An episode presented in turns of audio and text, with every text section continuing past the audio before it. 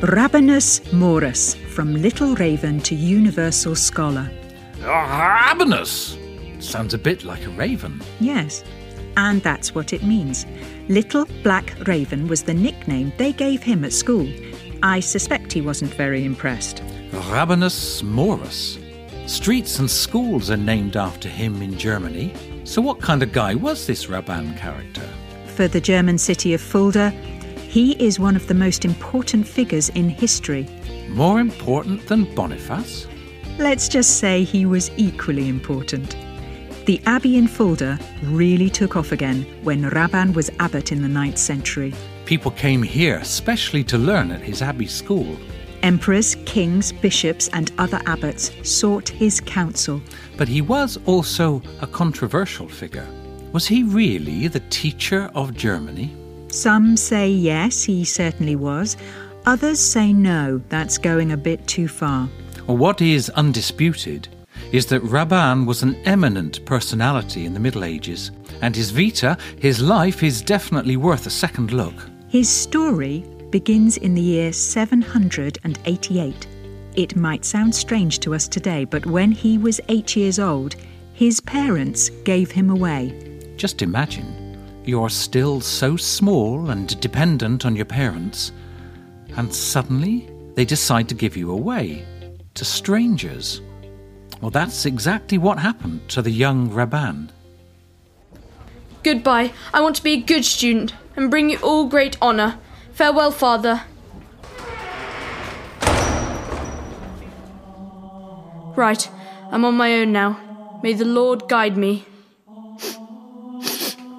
It smells peculiar in here, so different to home. It smells of books and stone, knowledge and herbs. Of sweat? Will I miss my mother? Ach, don't be a fool. Learning, discourse, and the presence of my Lord await me here. It's the life my parents want for me. They will be cheered of heart now that they know I'm in the care of the Abbey. I was probably too precocious for them, too inquisitive. I must have been a worry to them. But I know they love me, don't they?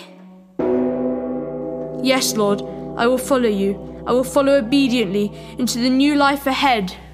So, how did Raban cope with all this? Did he suffer? Well, reliable sources suggest that no, he didn't. Instead, they emphasize the young boy's thirst for knowledge. In the Middle Ages, this kind of oblatio or gift was not unusual. Children were entrusted to an abbey to ensure that they were provided for and given the right education. It is unclear what precise hopes moved Raban's parents to take this step. They may have wanted to earn credits for their own salvation by entrusting one of their offspring to the church. But perhaps their son and his curiosity were simply too much for them. Or maybe they had discovered his special talents and were keen for him to develop them. Raban was able to attend the popular court school run by the famous Alcuin, so his parents had no reason to be disappointed. The prospects for the boy's future were bright. Alcuin is a faithful servant of the Lord, an inspiration to so many. I will follow and learn from him. The new script he encourages us to write with will really make it possible to spread the Bible messages. It is now so easy for monks to put their thoughts down on paper. At the time, Alcuin was a kind of education minister for Charles the Great, who ruled as king of the Frankish state for 46 years and later became emperor. This kingdom extended over large swathes of Central Europe. Charles realised that education was in dire straits in his kingdom. Monks who could write proper letters without making mistakes were few and far between.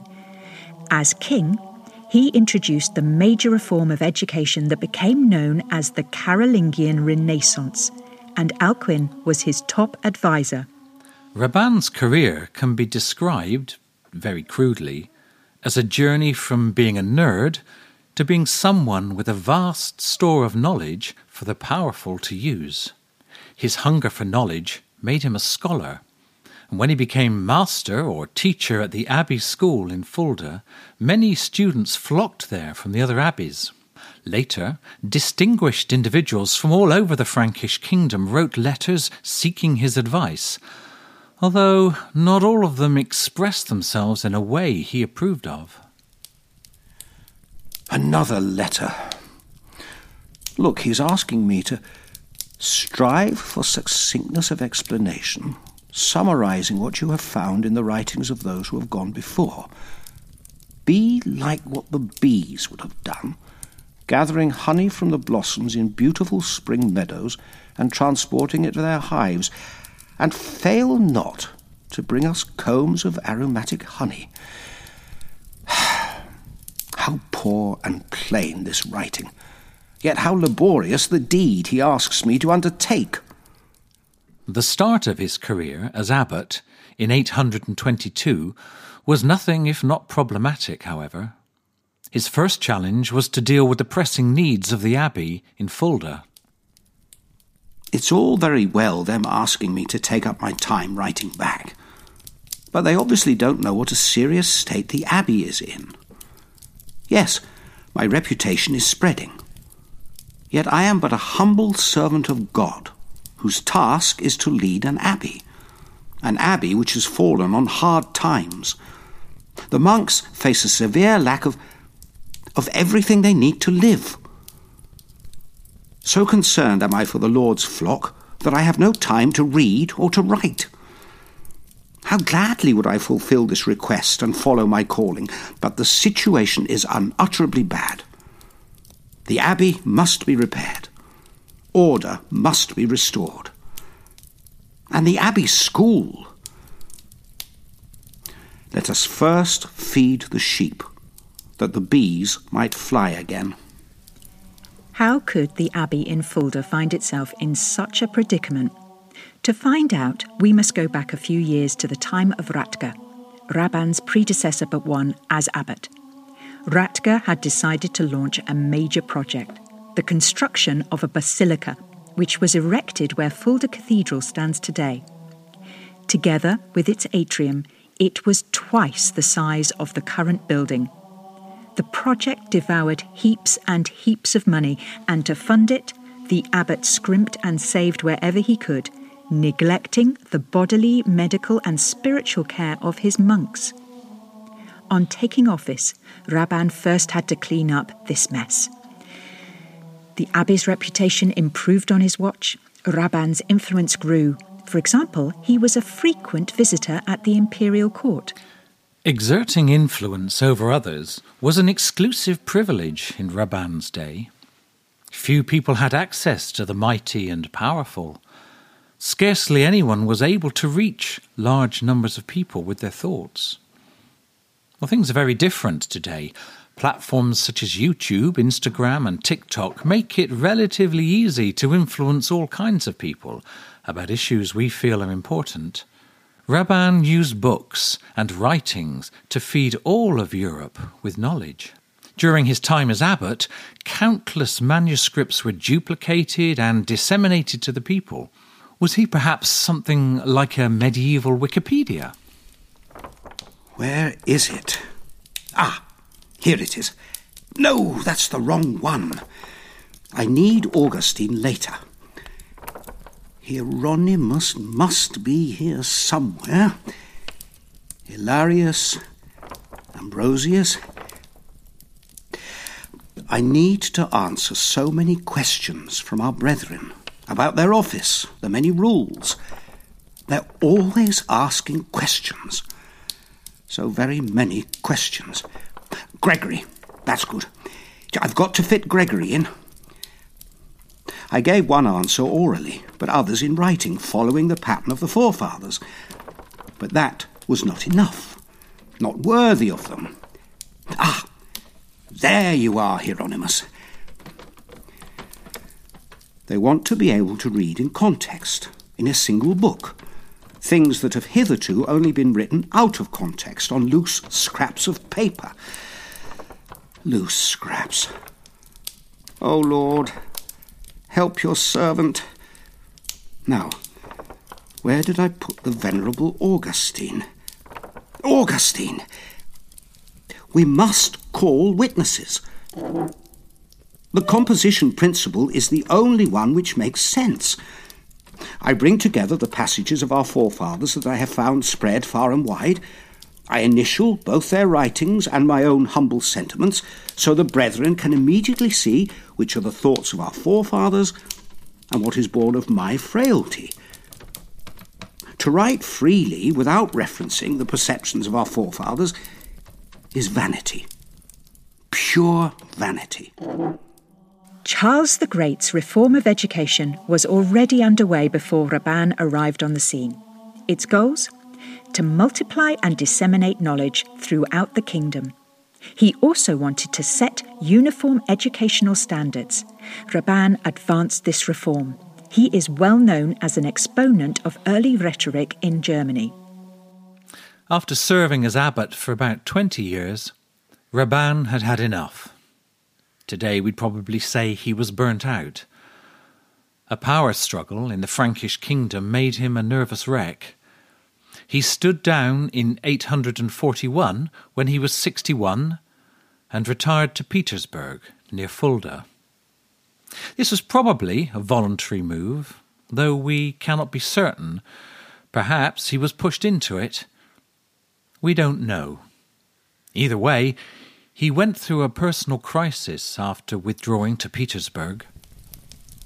I've never been particularly strong, but now I feel I am far from what I once was. A serious illness has befallen me, such that I spend more time lying in bed than writing or reading at my desk. The scholar nevertheless regained his strength and became extremely prolific writing numerous manuscripts in Petersberg. The high point of Raban's career came a few years after his retirement. King Louis the German appointed him to succeed Otger as Archbishop of Mainz following Otger's death in 847. Raban was astonished. He had not expected to be made Archbishop at the age of 67. Raban's comeback. Suddenly he was Archbishop of Mainz. Had he really been everybody's darling after all? Well, certainly there were those who had divergent opinions. Gottschalk of Saxony, one of Raban's former pupils, travelled the country spreading different teachings. Gottschalk! Not him again. This sect has already dragged so many down into despair. It turns people away from those who preach the gospel Gottschalk had come to the abbey in Fulda at the age of six and was still a schoolmaster during Raban's tenure. Several years later, Gottschalk wanted to go his own way and leave the abbey. However, Raban, with whom Gottschalk probably had close ties, would not let him go. After a couple more years, Gottschalk began spreading the doctrine of predestination. Essentially, this suggested that God had already decided whether a child would be good or evil before it was born. Neither as a child nor as an adult would it ever have the chance to behave differently. By consequence, anyone who committed a crime would not be guilty of it because God had ordained it. According to this teaching, people can never change. They can only stay as they are predestined to be Raban saw serious threats to morality and social order as a result of people believing this. He had to stop this teaching. As if God would force people to be lost because of what he has decided already. What sacrilege! He claims the backing of Augustine, our brother Augustine. How could things get to this state?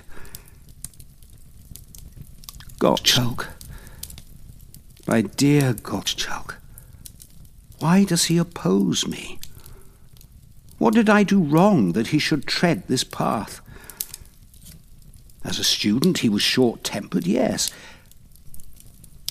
but inquisitive and so intelligent. He will bring division to all the people. The weak will despair. Why should I strive for my salvation and eternal life, they are saying. God is almighty, yes, but I still have to toil to enter his everlasting kingdom. Gottschalk, why did you provoke things to this state? A synod was convened, a gathering of the bishops and representatives of the church. Gottschalk was summoned to a hearing, and they probably didn't really listen to him. The verdict was harsh lifelong imprisonment in a dungeon and a vow of eternal silence. He had to burn his writings and he was flogged. He was dragged off half dead to an abbey cell. Gottschalk outlived Raban, but he died in his small prison, forgotten and crazed by the experience. We do not know why Raban attacked Gottschalk with such anger and vitriol. Even during his lifetime, Raban's harsh sentence drew much criticism and incomprehension.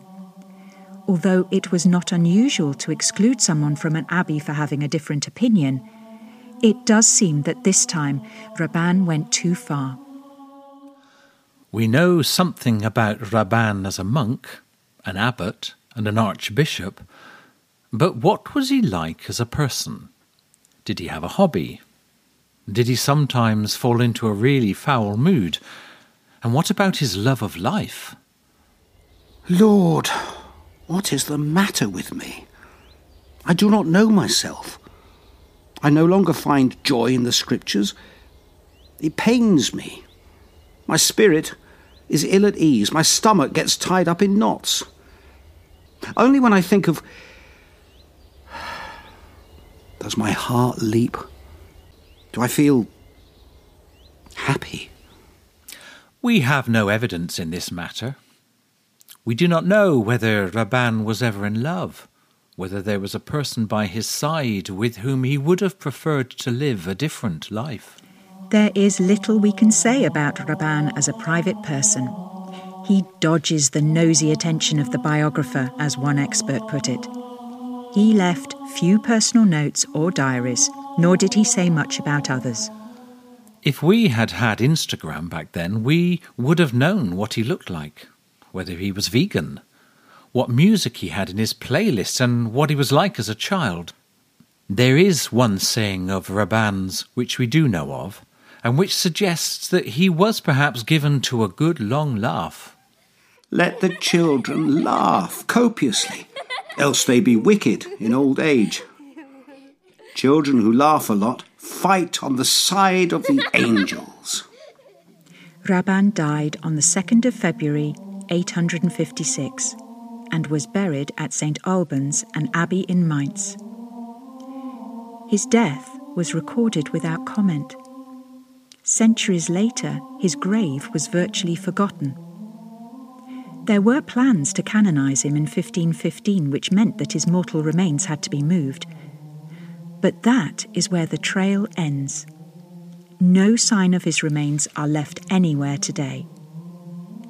Not until the 17th century did Mainz recognize him as a saint, and the Church Universal did not follow suit until the year 2001. Raban's fame can't be seen from his click rate. So, how important was he in reality? Some deride him as a stodgy compiler a copyist who never thought for himself. Others call him the teacher of Germany. Is it purely a matter of taste? Who's right, the Rabanophiles or the doubters? One thing's for certain the Abbey School and the practice of collecting manuscripts and writing were very close to Raban's heart. Through these activities, he had a formative influence on many young men and played a major part in spreading the Carolingian educational reform, a milestone along the path to modern day education. We don't know whether new insights into Raban will be forthcoming. As things stand, there are no signs of any new sources of information about him. Science must therefore be satisfied with what it already has in its hands things that have survived the centuries, information that someone once jotted down somewhere. Whether these notes reflect the truth or served some subjective interest, we cannot know. For that, we need scientists who can shed light on the context and put things in perspective. If anyone should ever feel inclined to canonize one of us in some distant future, the researchers will have a much easier time of it. After all, we all produce more data than ever before. Although, having said that, what we know about Raban and his teacher Alcuin comes from their correspondence on paper, whereas we communicate via floods of emails, via messenger services and social media. Will these messages still be around for historians to sift through? Well, that's something else we don't know.